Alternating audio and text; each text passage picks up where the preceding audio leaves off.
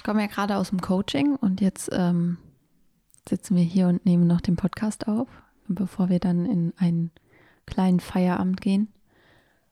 Ähm, und bevor ich jetzt ins Coaching gegangen bin, habe ich eine kleine Insta-Story gemacht und ähm, habe so ein bisschen erzählt, wie sich so mein, mein Weg jetzt gerade entwickelt hat, weil ich ja jetzt meinen letzten Arbeitstag hatte in der Klinik und direkt quasi nahtlos in die Selbstständigkeit wieder reingegangen bin. Und ähm, hätte nicht gedacht, dass ich ähm, da so reinfluppe und dass das ähm, sich so gut anfühlt.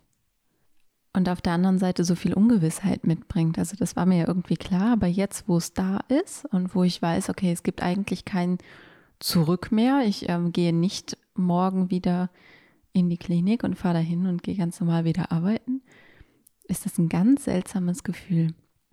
Hattest du das auch, als du diesen Schritt gemacht hast? Ich hatte damals ähm, eigentlich, also ich hatte damals, als ich das vor fünf Jahren angefangen habe, einen Kunden oder also eine Agentur, mit der ich vorher schon gesprochen habe, ohne die ich mich wahrscheinlich auch zu dem Zeitpunkt nicht selbstständig gemacht hätte.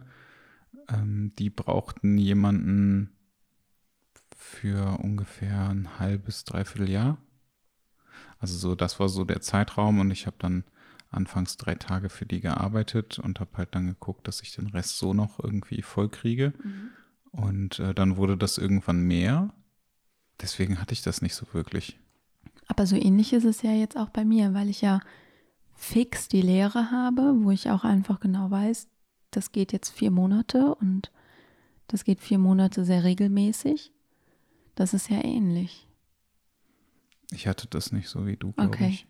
Aber ich, ehrlicherweise kann ich mich da auch gar nicht mehr so wirklich dran erinnern. Okay. Ich glaube aber, dass ich da irgendwie etwas entspannter bin. Ich weiß nicht wieso, aber.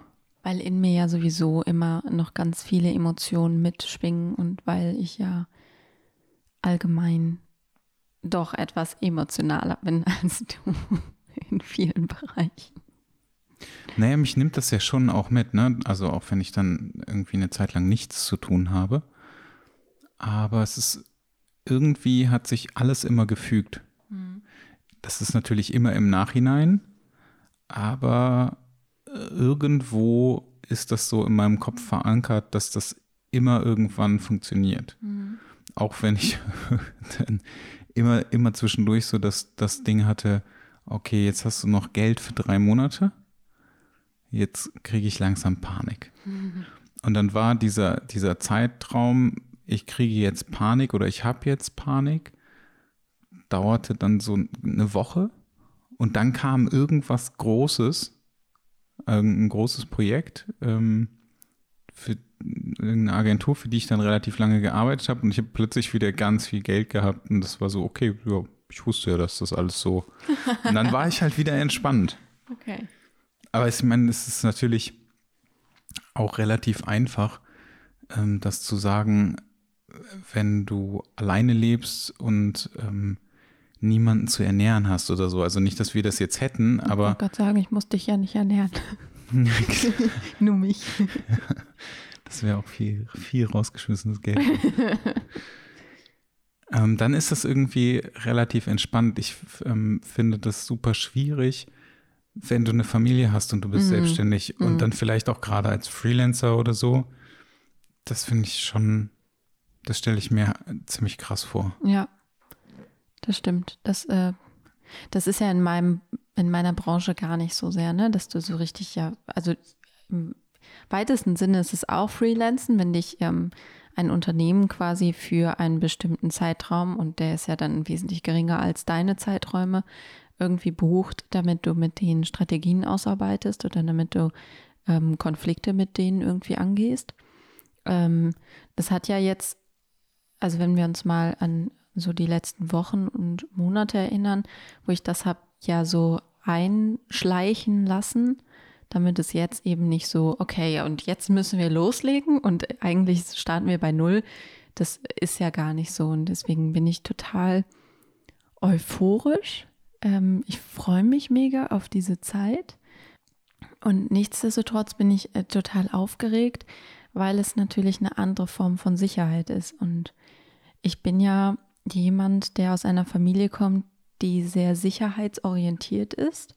Und ich hätte gedacht, dass das mehr in mir verankert ist, als es ist, weil ich gerade sehr entspannt da reingehe und denke, ja, ähm, ich weiß, dass ich relativ gut in meinem Job bin. Relativ bis sehr gut. Ich will mich, ja, doch relativ bis sehr gut in meinem Job bin. Ich glaube das auch. Danke. ähm, und ich weiß, dass ähm, sich Klienten bei mir sehr wohlfühlen und warum sollte das nicht jetzt auch weiterhin so sein, wenn das doch bisher immer funktioniert hat, auch wenn es eben unter einem äh, Festanstellungsmantel gelaufen ist. Warum sollte das nicht auch in einer, in der freien Welt funktionieren? Aber nichtsdestotrotz merke ich, ähm, dass das ja ganz viel Unruhe anscheinend in mir ausgelöst hat und ich noch gar nicht so richtig festgestellt hatte, ist es, weil ich jetzt diesen Schritt gegangen bin und weil ich so freudig ähm, da reingehe oder ist es, weil ich ähm, mich auch so gefreut habe, in der Klinik aufzuhören? Du hast das ja jetzt die letzten Wochen schon mitbekommen, dass vor allem jetzt nochmal so, ich glaube, die letzten drei Wochen, bevor ich ähm, ausgestiegen bin, jetzt nochmal sehr, sehr heftig ähm, auf vielen Ebenen für mich war. War das für dich schrecklich, mit mich zu ertragen?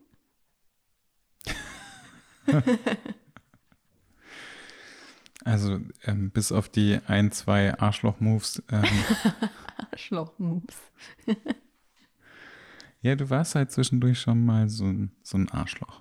Okay. Das kann man, das kann man ganz klar so sagen. okay. Mhm. Mm, es, also es war, ähm, was ich, was ich immer schlimm fand, war, dich so zu sehen und dass ich wusste, dass es dir scheiße geht. Mhm. Das wusste ich ja und ich konnte halt auch ja nicht wirklich was dagegen tun. Mhm. Ähm, ich hatte so ein bisschen das Gefühl, dass sich das vielleicht gebessert hat, als wir festgestellt haben, dass es vielleicht einfach daran liegt, dass du da aufhörst. Ähm, und jetzt muss ich aufpassen, was ich sage, weil ich nicht, ähm, weil ich nicht weiß, was ich zu viel oder zu wenig sagen kann äh, oder was ich, was ich nicht sagen darf. Ähm, wir haben irgendwann ähm, festgestellt, dass es vielleicht daran liegen könnte, dass du da aufhörst und dass du weißt, dass du den Leuten nicht mehr weiterhelfen kannst. Ja, ich formuliere das anders, dass ich da, ich habe ja eine Bindung zu vielen Menschen, mit denen ich da gearbeitet habe, aufgebaut. Und mein Job hat es ja mitgebracht, dass ich sie über einen Zeitraum begleite, der möglicherweise auch im Tod endet. Und ich bei einigen von diesen Menschen wusste, dass das, also sie wussten es auch in der Regel, dass das ähm, nicht mehr so lange dauert und dass es bis dahin einfach noch möglicherweise einiges an Gesprächsbedarf gibt und ich natürlich diesen Übergang sehr, ähm, sehr fließend habe versucht zu gestalten, indem ich an meinen Kollegen abgegeben habe und so weiter. Aber es auch dazu führt, sich natürlich zu fragen, okay, was passiert jetzt eigentlich? Und da geht es gar nicht so sehr um mich, sondern dass ich ähm, diesen Weg noch einfach gerne begleitet hätte, weil mir die Menschen natürlich irgendwie auch nahe gegangen sind. Ähm, und dass ich das ähm, in irgendeiner Form natürlich schade finde, weil ich eben auch weiß, dass die Kapazitäten aufgrund meines Weggehens in dieser Klinik nicht besser werden, weil meine Stelle nicht nachbesetzt wird. Und das bedeutet, es gibt viel weniger Zeit für die gleiche Masse an Patienten, die wir da hatten. Und das hat mich im System einfach, glaube ich, sehr traurig und ratlos gemacht. Und das, das war vielleicht so ein bisschen das. Ja, aber ich hatte, also ich hatte so ein bisschen das Gefühl, dass es danach irgendwie besser wurde. Ja, also ich glaube, ich habe diese Unruhe auch in mir gespürt und ähm, ich weiß nicht, ob du dich noch daran erinnerst, ich ähm, bin dann ja auch in Supervision nochmal gegangen, Ja. wo ich genau das sogar auch thematisiert hatte und äh, gesagt habe, ich, ich verstehe nicht so ganz genau, warum mich plötzlich meine Arbeit, die ich ja eigentlich schon vor lange mache, mehr mitnimmt als sonst. Ich habe das gar nicht gecheckt. Und da haben wir tatsächlich genau das Gleiche rausgestellt. Es war halt meine Supervisorin, dann ist das noch, hatte ich da irgendwie noch mal mehr Gewicht reingelegt. Ähm, Als hatten- bei mir, meinst du? ja, ich glaube, es war so relativ parallel. Ich glaube, den Abend vorher haben wir sogar darüber gesprochen und dann war ich nochmal bei ihr und habe das da auch nochmal thematisiert. Supervision ist übrigens etwas, mal um einzuwerfen, übrigens etwas, was ähm, jeder Therapeut oder ähm, in einem sozialen Beruf arbeitender Mensch immer mal wieder in Anspruch nehmen sollte und was sogar verpflichtend für Psychotherapeuten ist, dass man regelmäßig Supervisionsstunden nimmt, um ähm, bestimmte Fälle entweder zu besprechen oder bestimmte ähm, Themen mit sich selber aufzuarbeiten und ähm, mal zu gucken, wo gibt es noch Entwicklungspotenzial. Aber genau, ich habe das mit in die Supervision genommen, dieses Gefühl und dieses ähm, und habe das auch nicht so ganz genau verstanden. Und auch da haben wir herausgestellt, dass das möglicherweise genau das ist, was wir beide auch schon gesagt haben. Dieses Aufhören und dieser Prozess des Abschiedes ist ein anderer Prozess, wenn als wenn ich mich ähm, aktiv nochmal von jemandem verabschiede, weil ich weiß, okay, hier äh, endet unsere Reisung in, ja, Reise in dieser ähm, beraterischen, therapeutischen Beziehung. Ähm, weil es einfach etwas ist, wo ich aktiv gehe.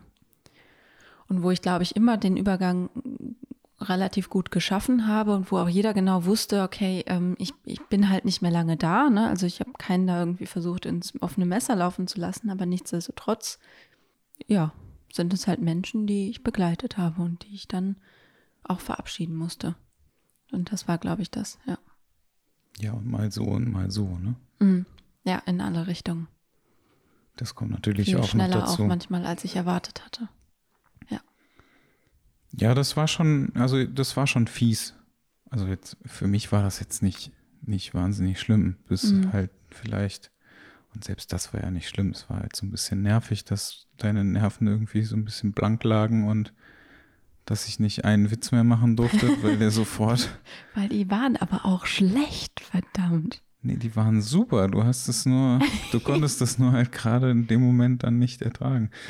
Ähm, das war halt vielleicht von mir auch so ein bisschen dumm dann zu dem Zeitpunkt, dass ich das auch nicht so ganz begriffen habe, weil du das anfangs auch nicht so ganz thematisiert hast, ähm, bis das dann irgendwann so wirklich rauskam und wir eigentlich immer wieder darüber gesprochen haben.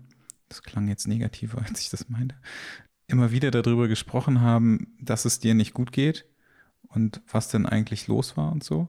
Ja, und dann habe ich halt doch wieder irgendeinen dummen Spruch gebracht und dann hatten wir Streit.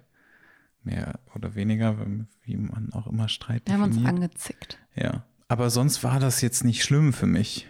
Also ich, ich glaube, du empfindest es immer viel, viel schlimmer als ich. Ich wollte einfach nur wissen, wie du das empfunden hast. Weil jetzt ist diese Phase ja vorbei und ich habe, ähm, also ich habe das ja mitbekommen, dass ich wesentlich angespannter war, ähm, einfach weil das ja auch Prozesse sind, die ich ja so noch gar nicht kenne. Also es ist ja ein Abschied von Patienten, es ist ein Abschied von meinem ersten großen Job irgendwie, den ich lange gemacht habe und der mir auch unglaublich viel beigebracht hat. Also ich habe ähm, ich glaube, in dieser Zeit so, so wahnsinnig viel mich entwickelt und mich weitergebildet und bin an mir selber gewachsen und ähm, an den Situationen gewachsen. Das ist ja etwas, ne? Also da, darauf zurückzublicken und zu sehen, okay, ich lasse das jetzt los und diesen, dieses Wachstum oder diesen Wachstum, den ich da hatte, den lasse ich ja auch ein Stück weit damit los. Das hat mich mit ganz viel Dankbarkeit erfüllt und mit ganz viel Euphorie, dass ich jetzt halt mit diesem ganzen Wissen, was ich da gesammelt habe, in was Neues starte. Aber es ist ein Abschied und es hat immer was mit Trauer zu tun. Und ähm, ich glaube, die Kombi hat es gemacht. Und dann noch einfach diese, weil ich dann ja auch noch irgendwie so lange alleine war und ähm, diese ganze Aufgaben ähm, irgendwie ohne meinen Kollegen, weil der ja im Urlaub war, ähm, machen musste, war dann einfach explosive Mischung. das stimmt. Ich ähm, finde es ganz lustig, dass du sagst, dass es ein Abschied ist, ähm, weil ich ja quasi genau das Gleiche gerade mhm. ähm, ja, durchgemacht habe, aber das irgendwie überhaupt nicht so empfunden habe oder so empfinde. Mhm. Weiß ich gar nicht. Vielleicht aber auch, weil ich mich lange genug damit ähm, auseinandergesetzt habe, äh, wieder irgendwo festzuarbeiten mhm. ähm, und, und nicht mehr weiterhin, äh, ähm, also nur noch freiberuflich zu arbeiten. Das ja. nebenbei zu machen, okay, aber ähm, also eine volle An Stelle anzunehmen. Das war auch so ein Prozess bei mir, der auch relativ lange ging. Mhm. Aber ich habe das gar nicht so empfunden, dass, das, dass ich das irgendwie so, dass ich dem so hinterher traue. Oh, das hast du aber eine Zeit ja. gemacht. Das ist aber schon was länger her. Ich glaube, du hast dich wirklich halt, bist du, dass du jetzt in diesem Prozess bist, dass du sagst, ja, ich freue mich da drauf und ich bin da angekommen, aber ich ähm, kann mich an Gespräche erinnern, wo du ähm, selber auch gesagt hast, ich kann das gerade noch nicht loslassen und ich möchte das nicht loslassen. Und ich weiß, dass ich mich mal mit diesem Gedanken anfreunden möchte, ähm, aber das geht gerade noch nicht. Okay, dann ist es aber tatsächlich relativ lange her, ja, und, aber dann ja. habe ich das einfach nur nicht mehr im Kopf. Ja, das, ich würde sagen, das ist bestimmt schon zwei, drei Monate her. Abgefahren. Ja. Da haben wir nämlich ganz lange auch darüber gesprochen, dass, ähm, und deswegen glaube ich, dass du den auch gemacht hast, dass du den nur zu einem anderen Zeitpunkt gemacht hast und dass dieser, also Trauer und Abschied, egal in welcher Form, hat ja noch nicht mal was Personelles zu tun, sondern hat ja auch von Dingen oder von Situationen ähm, zu tun, ähm, ist ja nie etwas, was linear verläuft, sondern was ja immer in so Wellen kommt und ähm, mit so kleinen Triggerpunkten versehen ist. Und ähm, in, es gab schon einige Situationen, wo man gemerkt hat, dass du sehr haderst, hatte ich das Gefühl, und dass wir da viel drüber gesprochen haben, in welche Richtung du gehen möchtest. Ja, natürlich. Also das ist ja auch nicht einfach. Ja, keine Frage. Auch ähm, nach äh, fünf Jahren irgendwie, wenn du Freiberufler mhm. gewesen bist, dann das halt irgendwie alles. Ach so, stimmt jetzt. Ich erinnere mich gerade wieder daran, dass ich ja vorher noch woanders überlegt habe anzufangen Ganz und genau. äh, gesagt habe, okay, ich mache das erstmal drei Tage, damit ich ja. mich da so ein bisschen dran gewöhnt. Das habe ich völlig verdrängt. Da, da fing schon dieser Prozess an und da war es auch schon so, dass du das gesagt stimmt. ich will das nicht loslassen. Das stimmt. Ja. Ähm, ja. Und das war eigentlich auch so der Startschuss dann dafür, dass ich am Ende jetzt doch dann die Stelle angenommen habe, die ich angenommen habe. Mhm. Ähm, und dass ich mich da auch so voll drauf einlassen konnte. Ja. Vielleicht, also mit Sicherheit auch, weil alles andere gepasst hat und weil das alles äh, sehr, sehr menschlich und äh, sehr sympathisch und nett klingt. Mhm. Aber ja, äh, es ist ganz interessant, das jetzt nochmal so rückblickend zu sehen. Ja, es ist ja immer so ein bisschen die Frage, was, ähm, was ist eigentlich das, was einen so trauern lässt, ne? Ähm, ist es so das Gesamtpaket oder gibt es, sind es so kleine Situationen, wenn man eben den einen Schritt in den nächsten Schritt macht? Oder ist es, ähm, ist es das Gefühl, was wir damit verbinden? Ähm, oder ist es vielleicht einfach nur eine Angst, die wir haben, dass die Veränderung zu groß wird und wir damit nicht klarkommen und uns dann zurücksehen in das, was wir hatten, weil wir Angst vor Veränderung haben? Das sind, das sind ja eher so die Fragen, also die ich mir dann auch gestellt habe, als wir darüber gesprochen haben, dass ich da anscheinend gerade mit mir hadere, nicht da aufzuhören, aber dass es gerade einfach diese Situation gibt.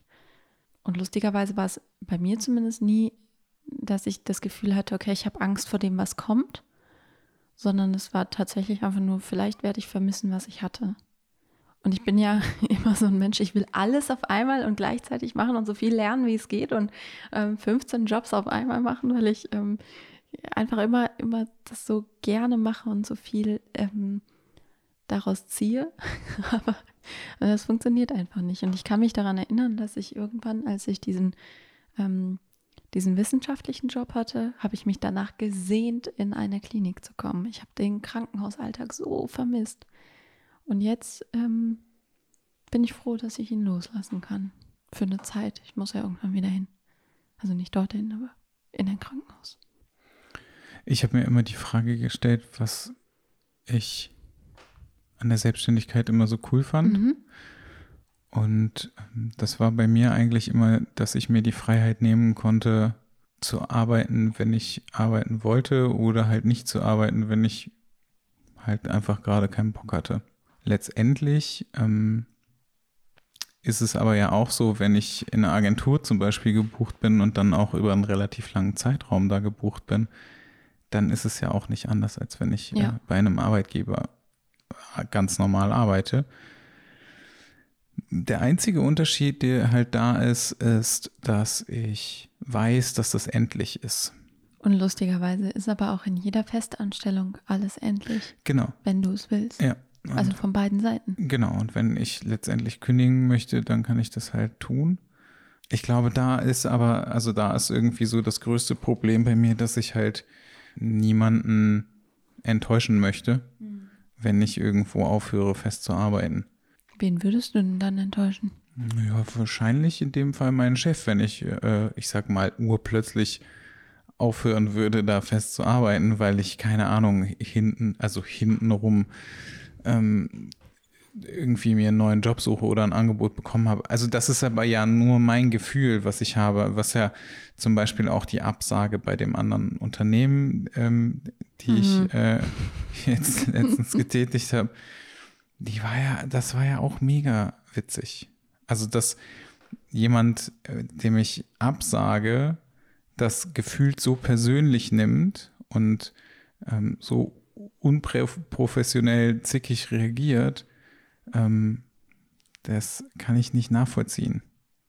Ja, Also ich kann es schon irgendwie nachvollziehen, ja. dass man das nicht geil findet, vor allem wenn wenn es auch noch darum geht, dass, die, dass der Arbeitgeber da irgendwas vorbereiten wollte, musste, wie auch immer, und natürlich auch seinen Job hat.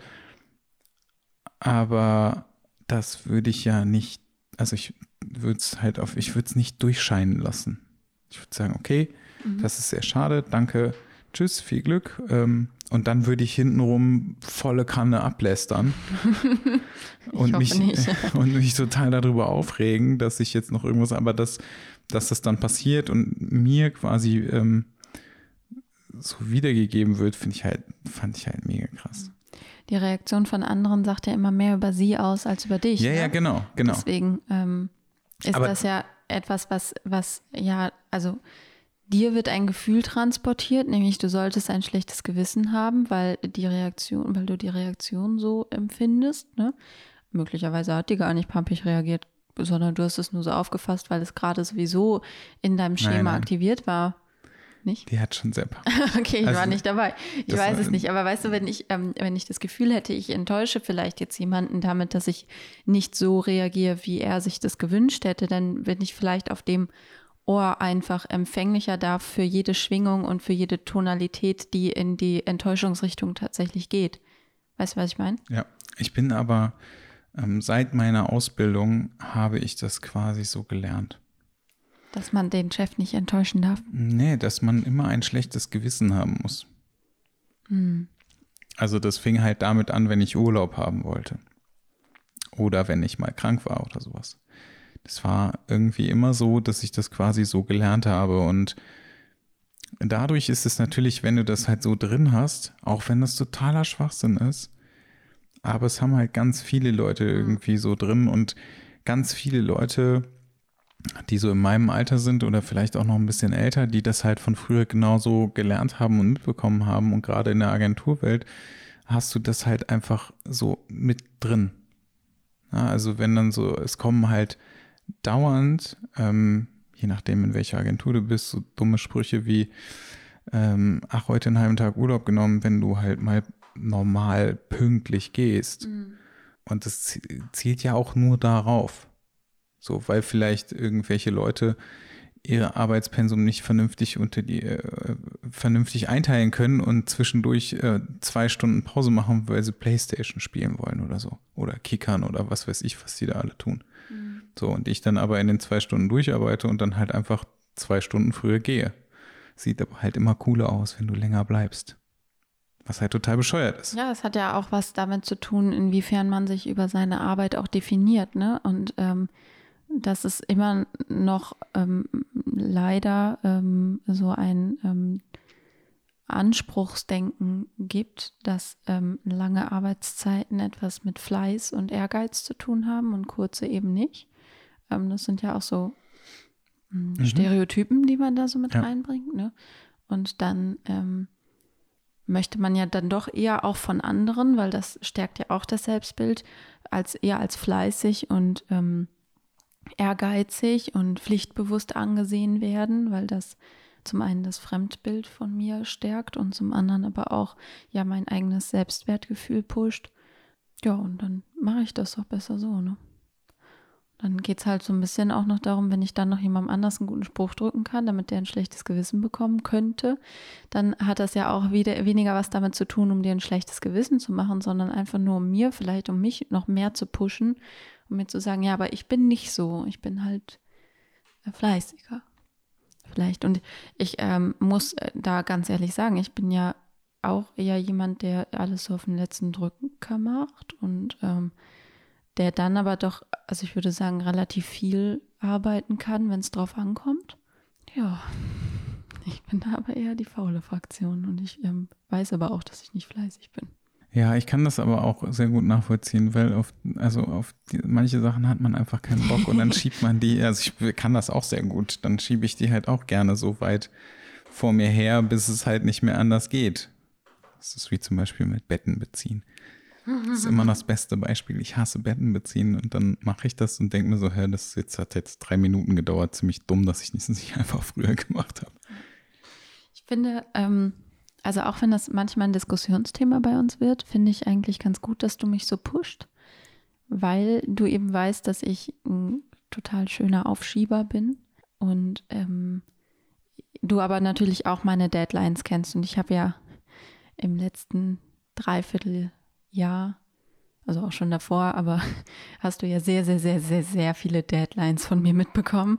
Abgaben, Hausarbeiten, Klausuren, Abgaben, Masterarbeit, also ähm, sehr, sehr, sehr viel. Und das geht ja jetzt so weiter, weil ich jetzt die Vorlesungen vorbereiten muss, weil ich bestimmte Termine einhalten muss und so weiter. Und ähm, ich mag das eigentlich, dass du mich mit einem, einem gewissen Nachdruck daran erinnerst, dass ich das jetzt machen muss. Auch, auch wenn ich dir das anders suggeriere. Das ist mir schon klar, dass ich das manchmal sehr nervig finde, weil ich mir so denke, okay, ich brauche aber mal einen Tag Pause. Bitte, bitte gib mir den.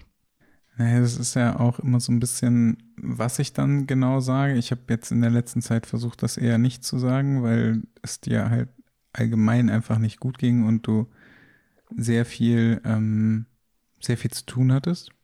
Aber es war zwischendurch dann auch wieder so, ich schaff das nicht. Das waren deine Worte irgendwann. Ich schaff das nicht. Das ist einfach viel zu viel. Ich weiß nicht, wie ich das schaffen soll. Mhm. Das funktioniert nicht. Und dann denke ich mir so, ey, wie mhm. kann das sein? Wenn du einfach die ganze letzte Zeit dir vorher mal jeden Tag nur eine Stunde dir das angeguckt hättest. Ich weiß, wie scheiße das, also ich weiß es ja. Ich weiß ja, wie scheiße das ist und ich weiß ja auch, dass es mir ganz genauso geht dann kommt natürlich noch der emotionale Part dazu, den ich ja dann in dem Fall, ähm, also von dem ich ja weiß, aber von dem ich mir dann auch denke, ja gut, ey, da musst du das halt mal, muss halt mal die Arschbacken zusammenkneifen und muss da jetzt mal leider durch, aber das ist ja dann in deinem Fall sowieso nochmal emotionaler oder also so ein bisschen höher eingestuft als wahrscheinlich bei mir. Mhm. Aber ich, wenn du dann sowas sagst, dann denke ich mir so, ja, ist halt, es ist halt wie immer. Und es ist halt einfach richtig doof gelaufen jetzt. Aber du musst jetzt durch. Ja, ich habe ja, nichts, ich hab ja nichts gesagt. Ja. Also ich habe halt versucht, wirklich, ich hätte so ausrasten können, ne? Wirklich. Ähm, ich habe halt wirklich versucht, nichts zu sagen, weil ich dachte, na, das bringt jetzt gar nichts und im Moment ist das sowieso doof, wenn ich irgendwie sowas sage, weil du das falsch verstehen könntest. Warum guckst du da so hin? Wohin? Weiß ich auch nicht. Okay, dann ist egal. Aber ja, aufschieben ist so, das ist so unser, unser Ding. Ja, ja, das können wir gut. Das können wir gut. Nee, du hast recht. Ähm, als ich dieses Ich schaff das nicht gesagt habe, habe ich halt gerade gesichtet, was ich noch alles machen muss. Und in dem Moment hat es mich erschlagen. Das ist ganz häufig so. Ähm, Und ich, also ich habe rein technisch alle diese Skills, wie ich das umgehen kann, dass es mich nicht erschlägt. Ich meine, ich habe die Kacke studiert und trotzdem funktioniert das bei mir einfach nicht. Ich bleibe dabei, dass das einfach so ein scheiß aufschieberites Ding ist. Äh, ich kann haben, das voll verstehen. Wir haben noch mal diesen TED-Talk, glaube ich, gesehen. Ne? Der, der war fantastisch. Weißt du noch? Äh, Prokrastination. Ja, genau. Ja. Das, der hat eigentlich alles gesagt. Ja, das, äh, das der, war, der war einfach super. Und tatsächlich ist es dann ja auch irgendwann mal so, ich erzähle das auch ganz häufig ähm, Klienten von mir. Mein Papa hat mir irgendwann mal einen Satz mit auf den Weg gegeben, weil der vielleicht auch so ist wie ich. also, ja, der, ist, der ist auch so. Das Lustige ist, mein Papa kann das noch steigern.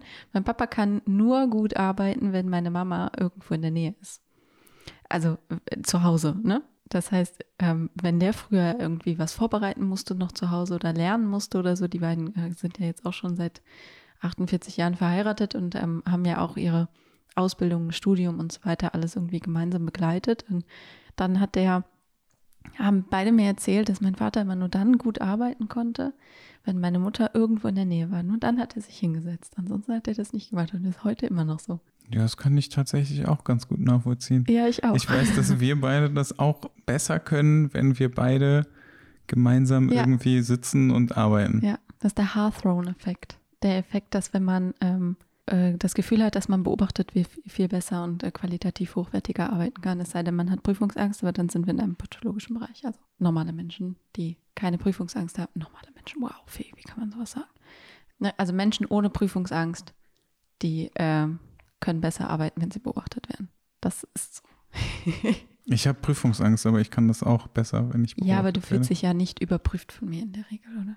Es ist nur so ein sozialer Druck, der so, okay, die arbeitet, dann muss ich auch irgendwie arbeiten. Ich, ich frage mich, wann sich das auflöst bei uns, weil wir einfach weiter sagen, so scheißegal.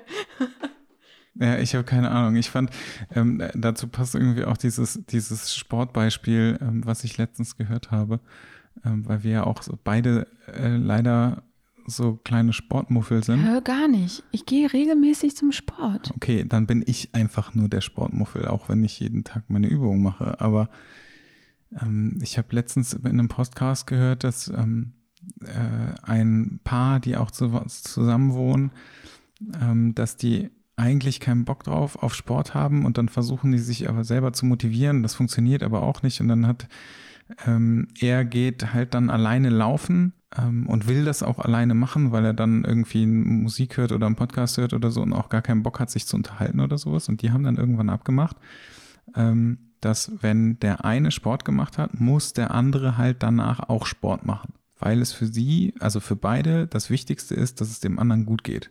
Und die wissen halt beide, dass wenn es dem anderen, also wenn der andere Sport macht, dann geht es ihm gut. Das ist bei uns eigentlich ganz genauso. Ja, ich verstehe den Ansatz. Aus partnerschaftlicher Sicht finde ich den total süß und total schön. Und ich ähm, tatsächlich ähm, bist du natürlich auf meiner Skala von ähm, wichtigen Menschen, Dingen und so weiter ganz oben. Wow, ähm, Ding. Na, ja, aber von, von Wichtigkeit in irgendeiner Form ähm, bist du schon sehr, sehr, sehr, sehr, sehr oben. Vielleicht ganz oben.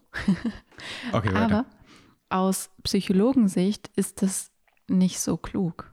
Weil du solltest dir selber ja so wichtig und so viel wert sein, dass du dir das, dass du dir etwas Gutes tust. Und natürlich kannst du das über extrinsische Motivation irgendwie fördern, indem du sagst, okay, das, ich kann mich halt gerade nicht dazu motivieren, ähm, aber das hat ja einen Grund.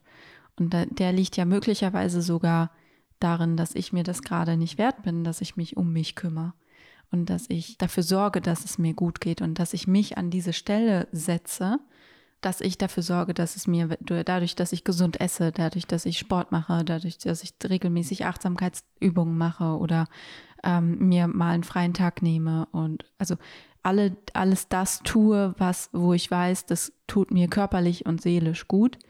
Das müsste ich mir ja wert sein, weil ich ja in meinem Körper lebe und weil ich ja der nächste Mensch bin an mir. Und das ist total schön, wenn sich jemand anderes um mich kümmert und sorgt. Aber es ist eben dann doch ein anderer, ein anderer Anhaltspunkt. Ja, aber vielleicht ist man auch einfach nur faul, was Sport angeht. Hm. Nee? Ich glaube, ähm, das hat was mit Routine zu tun. Weil, also ich merke zum Beispiel, wenn ich, ähm, also ich lasse Sport natürlich schleifen, wenn ich viel zu tun habe. Das ist total dumm. Aber wenn du dich mal erinnerst, als ich ähm, ähm, frei hatte so lange, ähm, als ich mir die drei Wochen Urlaub genommen Mhm. habe für die Masterarbeit, da bin ich jeden Tag oder jeden zweiten Tag zum Sport gegangen, regelmäßig, also ganz früh aufgestanden, zum Sport gegangen und habe mich um Punkt 10, glaube ich, an den Schreibtisch gesetzt Das stimmt. habe regelmäßig ähm, gekocht, ähm, gesund gegessen, hatte eine Abendroutine und ähm, hatte das eigentlich. Also es hat, glaube ich, also es hat schon natürlich was mit Faulheit zu tun, aber es hat auch was mit der Energie zu tun und es hat damit was zu tun, wie sehr achte ich gerade auf mich. Da bin ich mir ganz sicher. Ja, ich bin einfach nur faul. Na gut. Ich lasse das einfach mal so stehen. Du kannst das auch verneinen, wenn du das unbedingt möchtest. Nee, ich glaube halt nicht, dass du faul bist. Ich glaube, dass du, also doch, du bist schon in ma- manchen Richtungen faul, aber ich glaube halt auch, dass das schon was damit zu tun hat, dass du deine Prioritäten woanders hinsetzt. Faul sein. Nein, du machst ja dann andere Dinge anstatt Sport. ja, äh, faul rumliegen. Ja. Okay, lassen wir das. Ja, aber da sind wir ja, ähm, wenn wir jetzt über, über das Thema ähm, schon gesprochen haben, auf sich selbst achten, Mhm. sind wir eigentlich bei dem nächsten Ding. Ja, da hast du recht. Das ist ähm, bei mir, wenn du das, wenn du das jetzt ansprechen möchtest, ist bei mir äh, tatsächlich in den letzten Wochen etwas untergegangen, weil ähm, ich ähm, leichte Form von Überforderung gespürt habe und aber wusste, dass ich die einfach ein Stück weit aufschieben muss. Also dass ich einfach ein Stück weit aufschieben muss, dass es mir gerade so geht, wie es mir geht. Ähm, weil ich einfach super viele, wenn man das mal als Projekte bezeichnet, super viele Projekte kurz hintereinander abgeschlossen habe. Und ich wusste, ich muss bis zum bestimmten Punkt durchhalten und danach kann ich mich wieder um mich kümmern. Und ähm, dabei habe ich aber leider vielleicht auch ein Stück weit übersehen, dass ähm, meine eigene Grenze damit überschritten wurde. Ähm, ich habe, glaube ich, eine relativ hohe Stressgrenze und habe die halt immer wieder höher gelegt und höher gelegt, ähm, weil ich einfach wusste, okay, äh, der zehnte, neunte, das ist mein, mein Stichtag und danach ist alles gut und bis dahin muss ich das einfach schaffen und wir belohnen uns ja jetzt auch mit einem richtig tollen Urlaub, worauf ich mich mega freue. Aber bis dahin habe ich gemerkt, okay, ich bin eigentlich an der Grenze schon, also ich war schon ein paar Wochen vorher an der Grenze, wo es hätte, wo der Stopp hätte kommen müssen und den habe ich mir nicht gegeben. Das war total dumm. Das kann man einfach nur so sagen. Psychologisch gesehen habe ich da volle Kanne ins Fettnäpfchen gegriffen.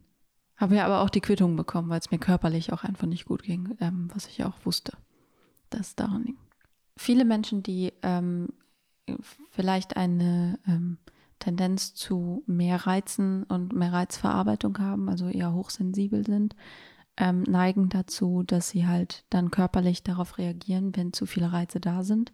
Und ich habe jetzt einfach über einen sehr, sehr, sehr langen Zeitraum auf ähm, 100 Prozent gespielt und ähm, habe das aber auch bewusst gemacht und reagiere dann aber damit darauf, dass wenn ich mich zum Beispiel auf besonders viele, also auf ein Ereignis sehr freue oder wenn ich mich dann entspannen kann, weil es beendet ist, sehr körperlich reagiere, also mit Kopfschmerzen, mit Rückenschmerzen oder sonst irgendwas.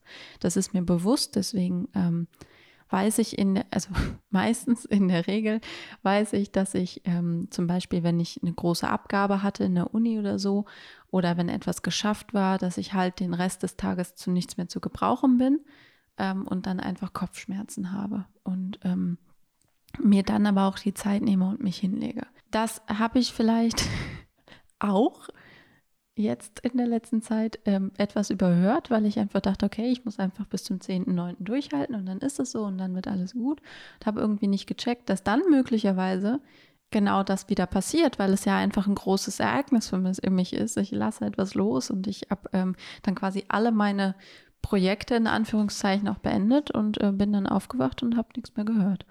Das war ganz großartig ähm, und hatte dann noch so ein bisschen Schwindel und auch Kopfschmerzen dabei und so weiter und ähm, fand das ziemlich nervig, habe mich dann verabschiedet und dann ging es mir tatsächlich auch den ganzen Tag und auch den Tag darauf noch nicht so gut. Und dann, als ich in die Uni gegangen bin, um meine erste Vorlesung zu halten, war eigentlich alles weg, wie weggeblasen, was mir eigentlich wieder gezeigt hat, jo, alles klar, du hast sehr körperlich wieder darauf reagiert, du, ähm, es ist dir vielleicht doch nochmal näher gegangen, als du dachtest. Und ähm, jetzt musst du wirklich ganz massiv auf dich achten, was ich ja jetzt auch mache, indem ich mir nochmal Massagen buche für die Zeit, wo ich jetzt ähm, zu Hause bin, wo ich. Ähm, wo wir nicht so viel Geld dafür zahlen müssen. ja, damit wir nicht in der Schweiz was machen müssen. genau. Ähm, wo ich äh, wieder regelmäßig koche für mich ähm, und wo ich äh, auch länger schlafe, zum Sport gehe und so weiter. Also wieder die Dinge einführe, die ich habe schleifen lassen. Was ich halt jedem immer predige, aber der Schuster hat ja meistens auch die schlechtesten Schuhe, was ich dann natürlich in so extremen Situationen, wie ich mich jetzt meiner Meinung nach auch befand, einfach habe auch selber schleifen lassen. Ich finde es total abgefahren, dass es bei dir danach kommt mhm. und nicht vor etwas. Habe ich von meiner Mama. Die hat es auch. Echt? Ja. Abgefahren.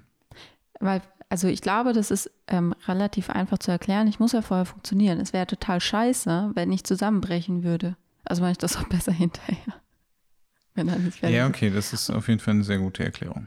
Aber es gibt halt sowas wie Entspannungskopfschmerzen. Ne? Also wenn du mal überlegst, du verkrampfst die ganze Zeit und das machst du die ganze Zeit, dann kannst du und dann löst sich etwas, dann ist es ja super anstrengend, dieses auch dieses Lösen auszuhalten, weil es sich ja ganz anders anfühlt und vielleicht ist das sogar ungewohnt und schmerzhaft. Das ist aber zum Beispiel in der Psychotherapie genauso. Wenn du die ganze Zeit auf Anspannung bist oder so und dann sich was verändert, dann ist es meistens erstmal kurz schmerzhaft. Also äh, auch Psychotherapie oder Beratung oder was auch immer tut ja erstmal weh. Weil da, wo man hinguckt und da, wo vielleicht die Verspannung ist oder die Anspannung oder der Konflikt ist, wenn man da reinpiekst und sich das dann lockert und löst, dann ist das schmerzhaft. Und so ist es aber auch in allen anderen Prozessen.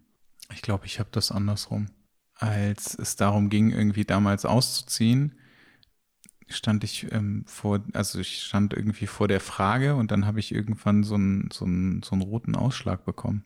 Und ich dachte, weil ich tatsächlich kurz vorher ein neues Waschmittel gekauft habe, ähm, dass das daran lag. Und dann bin ich ähm, ins Krankenhaus gekommen, wegen einer Operation, also nicht deshalb. Und ähm, dann ging das weg und dann habe ich das darauf geschoben, auf das, auf das äh, Waschmittel, weil ich ja dann keine Klamotten mehr von mir anhatte, sondern nur noch diesen OP-Kittel.